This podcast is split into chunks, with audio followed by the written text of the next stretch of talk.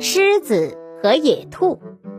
狮子遇到一只熟睡的野兔，它正要抓捕它的时候，一头强健的雄鹿跑了过来。于是狮子就丢下野兔，追赶雄鹿。野兔被嘈杂声惊醒，就快步跑走了。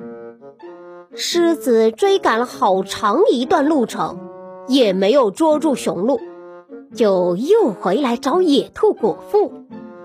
狮子发现野兔早就逃走了，便说道：“我真是活该，丢下到手的美食，却想去获得更多的猎物。